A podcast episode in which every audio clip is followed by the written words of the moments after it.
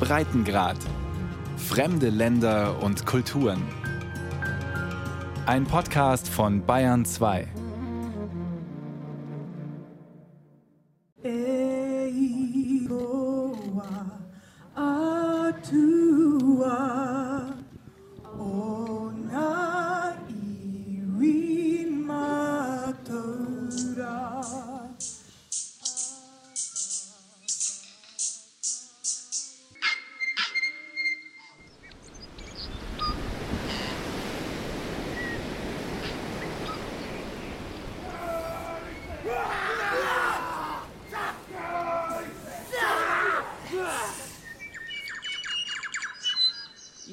pleased to know um, that we do consider both the Tooth Fairy and the Easter Bunny to be essential workers. Die Hymne auf Maori, die Vögel, die es nur hier gibt, vom Kiwi bis zum Kakapo, das wilde Meer, das Surfer glücklich macht, der Haka-Tanz der Maori, den auch die Rugby-Mannschaft vor ihren Spielen aufführt, die verehrte Premierministerin, Schafe, wie all das klingt Neuseeland und natürlich wie Herr der Ringe.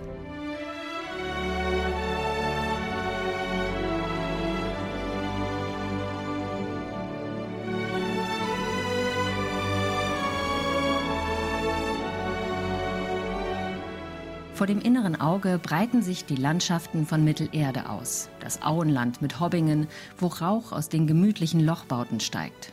Mordor mit dem Schicksalsberg, die Pfade der Toten, die Gärten von Isengard, alles Neuseeland.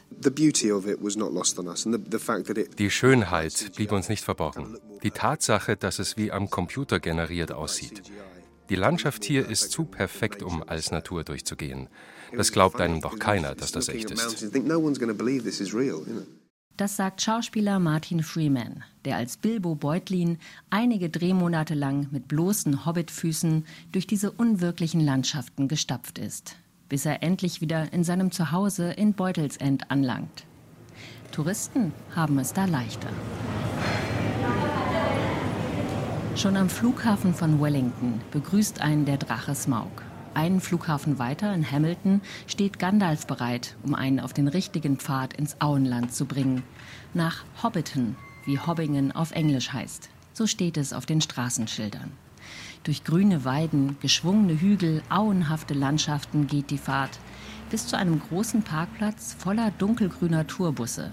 In Gold steht darauf Lord of the Rings. Paare sitzen vor Campern, frühstücken Porridge oder Marmite auf Toast, während der Parkplatz noch lautstark um einige Quadratmeter ausgebaut wird. Als Ende der 1990er hier das Filmset zum Herrn der Ringe entstand, half sogar die Armee, erzählt James, Tourguide in Hobbiton.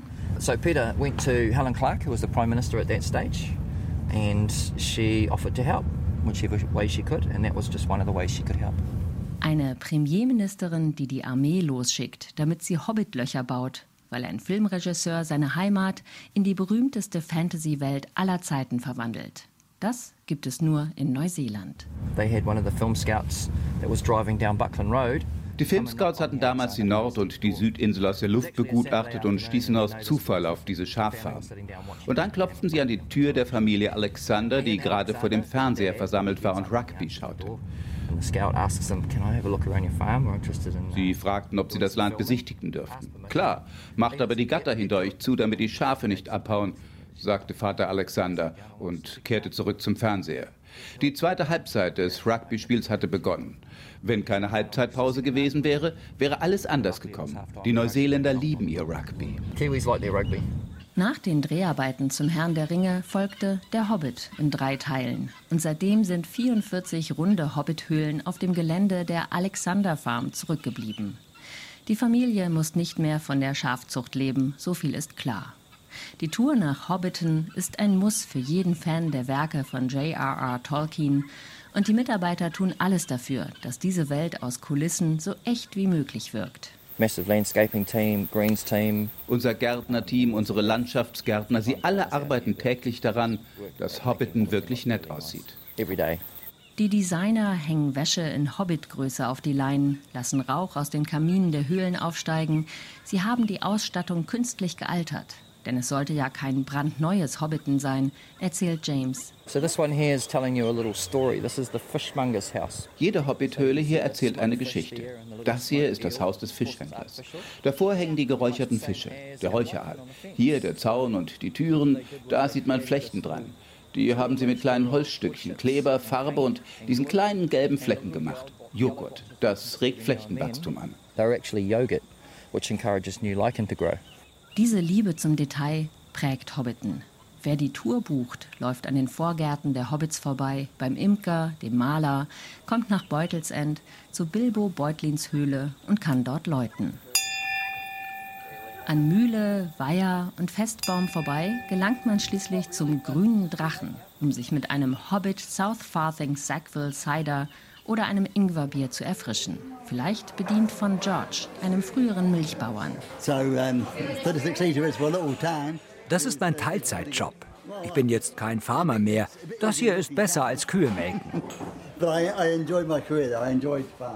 Ob er Fan vom Herrn der Ringe ist? Filme und Roman haben schließlich sein Leben verändert. Nein, nicht wirklich. Die Filme waren mir auch zu brutal. Aber die Schlachtenszenen in den Büchern beruhen ja auch auf den Grausamkeiten des Ersten Weltkriegs. Vorm Green Dragon sitzt Wiebke, ein riesiger Herr der Ringe-Fan aus Deutschland.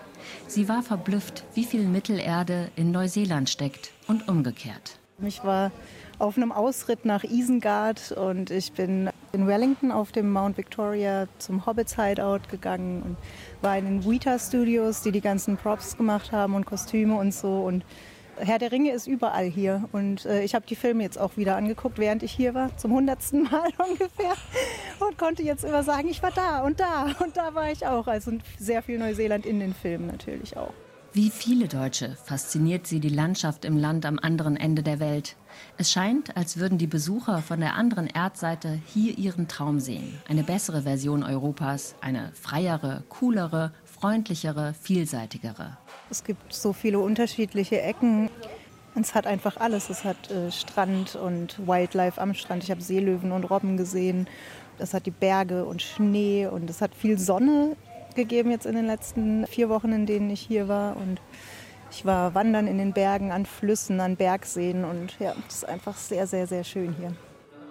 Lovely people, good wine, Tolle Leute, guter Wein, prima Essen. Schwärmt Hobbit-Darsteller Martin Freeman von Neuseeland. Auf einer Fläche wie Großbritannien haben sie alles, jede Form von Landschaft, die man sich nur vorstellen kann. Nur keine Wüsten. Hat also doch nicht alles. Lügner. Aber ansonsten Fjorde und Vulkane, Alpen und Strände, Gletscher und subtropische Wälder mit Farnen in Baumgröße und Moosen, die wie Schleier herabhängen. Kein Wunder, dass Regisseur Peter Jackson Mittelerde in seine Heimat verlegt hat. Es hat geradezu sagenhaften Status erlangt. Es ist beinahe unwirklich, fast zu perfekt, um von dieser Welt zu sein. New Zealand is disappearing off world maps. Und tatsächlich, Neuseeland verschwindet von den Landkarten der Welt, zumindest laut einem Comedy-Werbespot. The next great conspiracy die nächste große Verschwörung, spricht der Komiker Reese Darby und ruft kurzerhand die Premierministerin an. Hello, Reese. Cindy, I mean, Your Majesty, I'll keep this brief. Neuseeland ist so lässig, dass Premierministerin Jacinda Ardern alias Cindy in dem Filmchen mitwirkt. Of course, Your Highness. Jacinda is fine, Reese. Und sich persönlich davon überzeugen muss, dass ihr Land auf vielen Karten einfach weggelassen wird. Look, Reese, you might be onto something, but we're gonna need some help. Die Zuschauerkommentare sind ebenso humorig.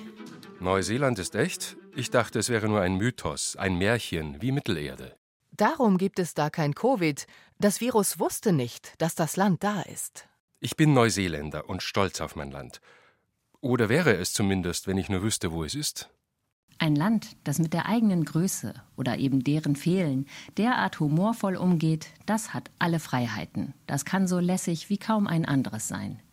Und es ist für uns so besonders, weil es so weit weg ist. Die Antipoden eben, das Gegenmodell.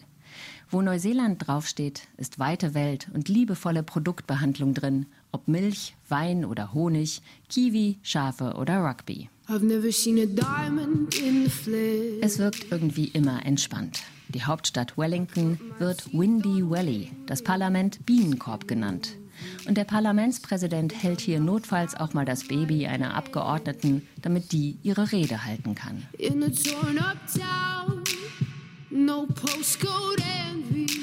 Eine Menge lässiger Leute kommen von hier. Neben Jacinda Ardern, der Regisseur Peter Jackson, die Musikerin Lord, der Mount Everest-Bezwinger Edmund Hillary, Regisseur Taika Waititi, Raumfahrtpionier Bill Pickering, Nuklearforscher Ernest Rutherford, Regisseurin Jane Campion.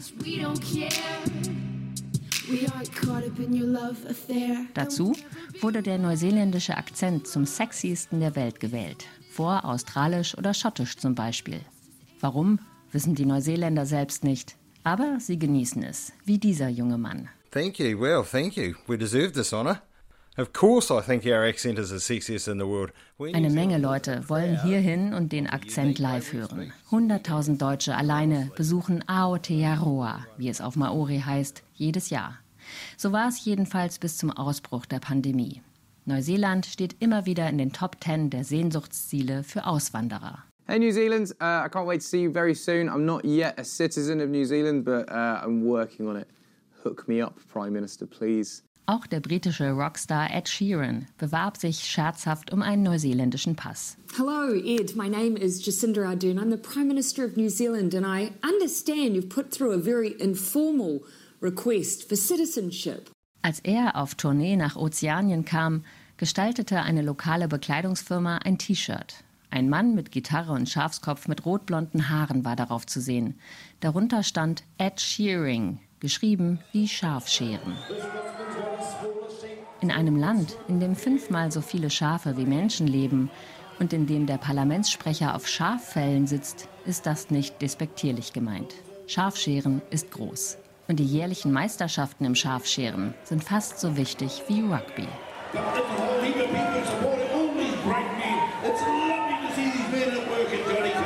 Zu den Golden Shears, den goldenen Scheren in Masterton auf der Nordinsel, versammeln sich die Champions und die, die es gerne werden möchten.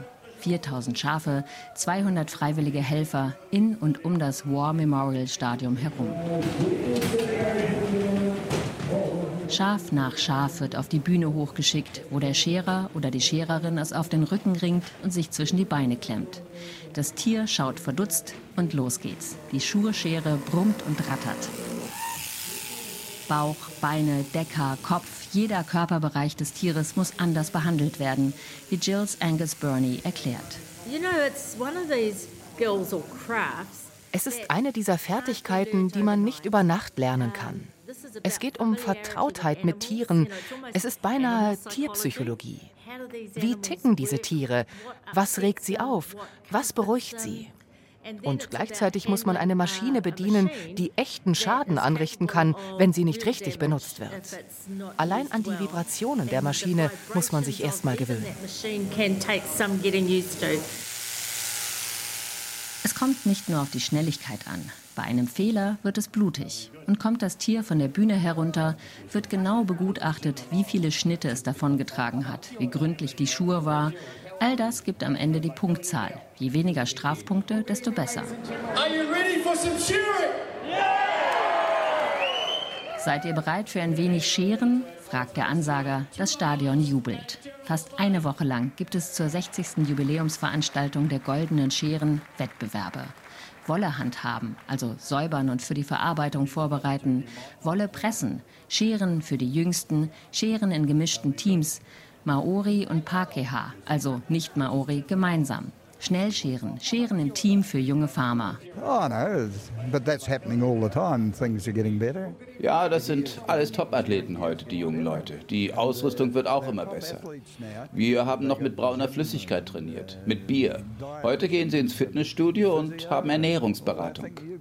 Wir hatten unsere Zeit, als wir jung waren, damals, als wir zu den ersten Golden Shears fuhren the first golden shears we came to, we drove up here and Ian Harrison ist mit 86 Jahren der älteste Teilnehmer. Nicht freiwillig, betont er. Ein Freund hat ihn angemeldet. Der bekommt in diesem Jahr keine Weihnachtskarte. Ein Scherz. Als Ian vor 60 Jahren zum ersten Mal an den Golden Shears teilnahm, da hatte Neuseeland noch viel, viel mehr Schafe. 130 Jahre lang waren sie der wichtigste Wirtschaftsfaktor des Landes. Und sie scheren zu können, war der einzige Weg, sich irgendwann selbst eine Farm zu verdienen. Ich bin niemals ins Ausland gereist, um zu scheren. Aber heutzutage reisen die Scherer auf die Nordhalbkugel in euren Sommer. Sie folgen der Sonne. Es gibt gute Chancen für sie. Das Wissen ums schnelle und präzise Scheren ist für die einen eine gute Verdienstmöglichkeit, eine neuseeländische Expertise, weltweit einsetzbar. Geht dorthin, wo die Wolle wuchert. Für andere ist es einfach Sport. Viele Teilnehmerinnen und Teilnehmer sind durchtrainiert und muskulös. Emily Welch zum Beispiel, die einen Weltrekord hält. Innerhalb von neun Stunden hat sie 648 Lämmer geschoren. Oder Jills Angus Burney, eine Veteranin der Schafschuhe. Es macht süchtig. Ich habe mit 14 Jahren angefangen, bin also seit 46 Jahren dabei. Ich bin Anwältin, Prozessanwältin.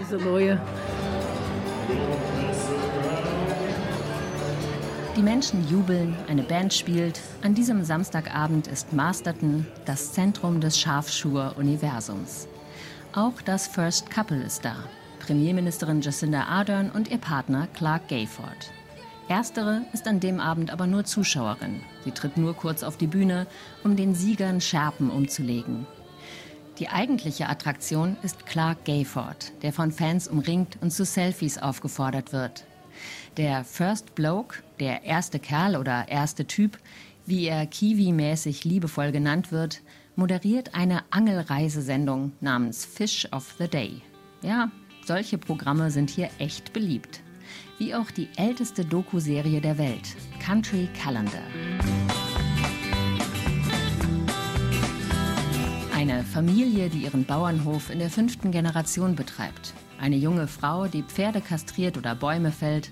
Oder ein muslimischer Bauer, der seine Gebete auch auf der Kuhweide einhält. All das ist Country Calendar. Die Doku-Serie ist ein Quotengarant. Am Wochenende nimmt sie Platz 1 in der Hauptsendezeit ein. Ein Programm für Städter, die vom Landleben träumen. So erklären die Produzenten das Erfolgsgeheimnis. Doch die Landidylle trügt. Neuseelands Image ist in einigen Bereichen grüner als die Wirklichkeit.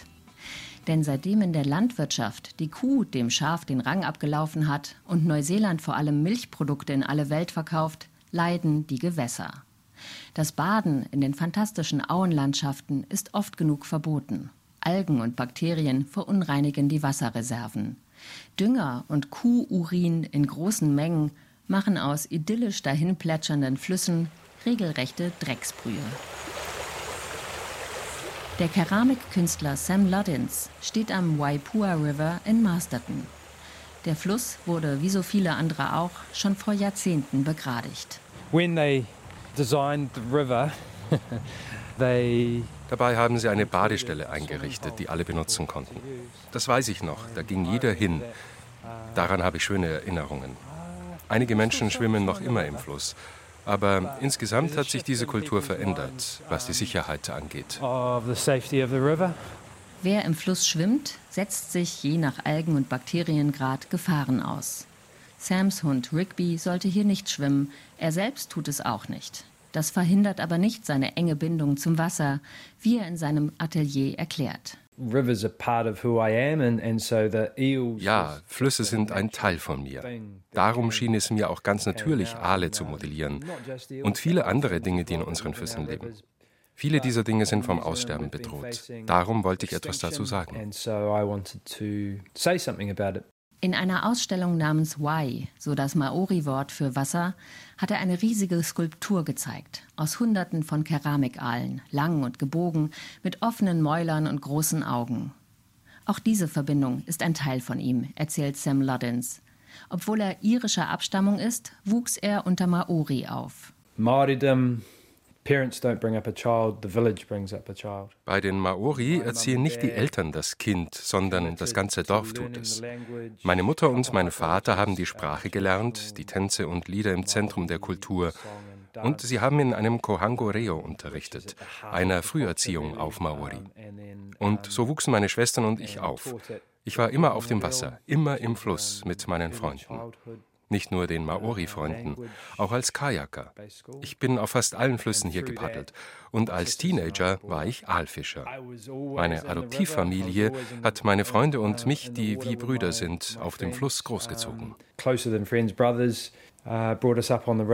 Die Flüsse, alle Gewässer sind für die Neuseeländer ein wichtiger Teil ihrer Identität. Vor allem für die Maori gelten sie als Lebensadern, die Lebenskraft, das, was allen Dingen Leben spendet. Ohne Wasser bist du nichts.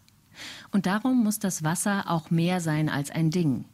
Der Whanganui River auf der Nordinsel hat als erster Fluss weltweit den Status einer juristischen Person bekommen. 2017 war das. Und Sam Luddins ist so stolz auf diesen Schritt Neuseelands. I mean, I'm really proud of that because that denn diese Ansicht kommt direkt von den Maori. In ihrer Weltsicht besitzt alles etwas, das sie Modi nennen. Alles. Es kann ein Fels sein, ein Berg, ein Fluss, ein Baum.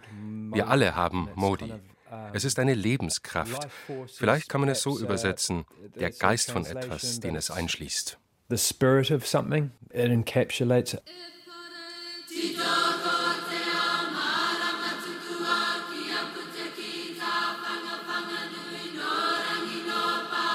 Die Maori, die Anfang des 14. Jahrhunderts, weit vor den Siedlern aus dem Westen, in Neuseeland ankamen, haben das Land geprägt. Und Neuseeland bemüht sich darum, allen gerecht zu werden, seine ersten Siedler zu ehren. Premierministerin Jacinda Ardern trug zu einem Empfang im Buckingham-Palast ein Korowai, einen traditionellen Umhang der Maori, der Kraft und Spiritualität der Oberen ausweist. Schwanger und stolz strahlte sie in dem mit Vogelfedern besetzten Kleidungsstück eine Stärke aus, die sagte, ich bin euer aller Premierministerin, wir alle sind Neuseeland. Mehr Menschen sollen Tereo Maori lernen. Es gibt eine Renaissance der Sprache. Viele Tiere sind nur auf Maori benannt. Der Hihi, der Tui, der Kakapo, der Ruru, der Matuku oder der Kiwi, der Nationalvogel. Andere Namen Ortsnamen zum Beispiel sind immer zweisprachig, wie Aotearoa, das Land der langen weißen Wolke, eben Neuseeland. Die Sprache heißt die Menschen willkommen, meint Maya Matthews. Das liegt daran, dass Maori wirklich ganz und gar nur uns gehört. Das ist die Sprache von Neuseeland. Und alle, die nach Neuseeland kommen, können sie benutzen. Sie schließt alle mit ein. Die junge Maori betreibt mit ihren Geschwistern ein unkonventionelles und sehr gefragtes Fish-and-Chips-Restaurant in Christchurch. Und sie geben gemeinsam Maori-Kurse für alle. Es gibt Wörter auf Maori, die sagen sehr viel mehr als ihre Übersetzungen. Aroa, es heißt Liebe, aber auch viel mehr. Es setzt sich zusammen aus Aro, das heißt auf etwas Acht geben, sich darauf konzentrieren, es bemerken.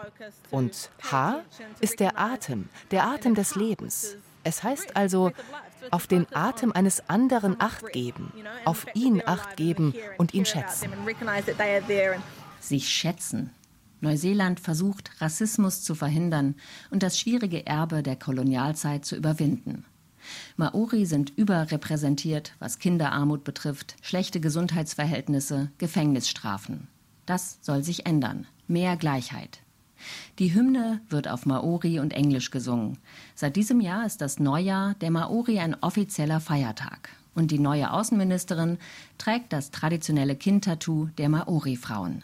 Neuseeland scheint die Chance zu sehen, sein Erbe zu umarmen und damit insgesamt bereichert zu werden.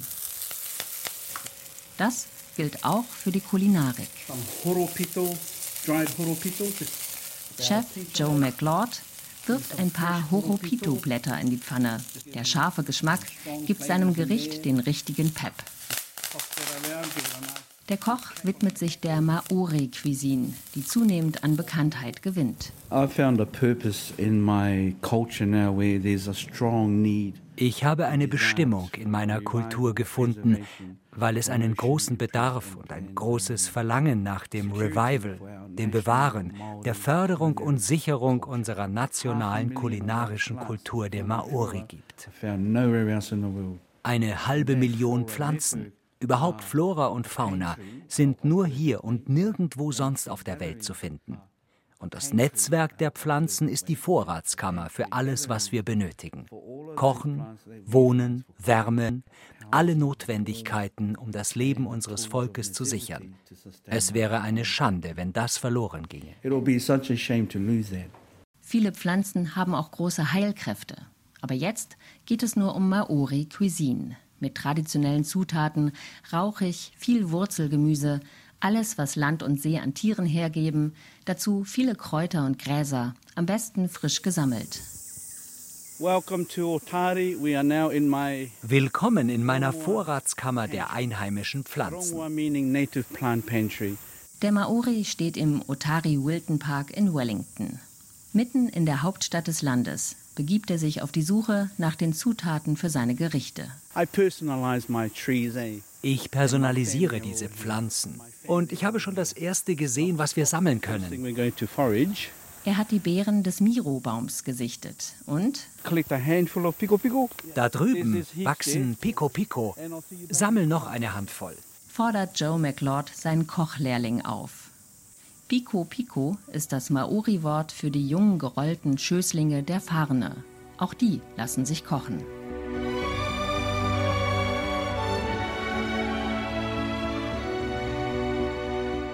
Der Silberfarn ist die Nationalpflanze Neuseelands. Farne wachsen überall im Land, in Buschdichte oder Baumhöhe, in Wäldern, an Flussufern, in diesen sagenhaften Landschaften, die beinahe unwirklich aussehen. Fast zu perfekt, um von dieser Welt zu sein.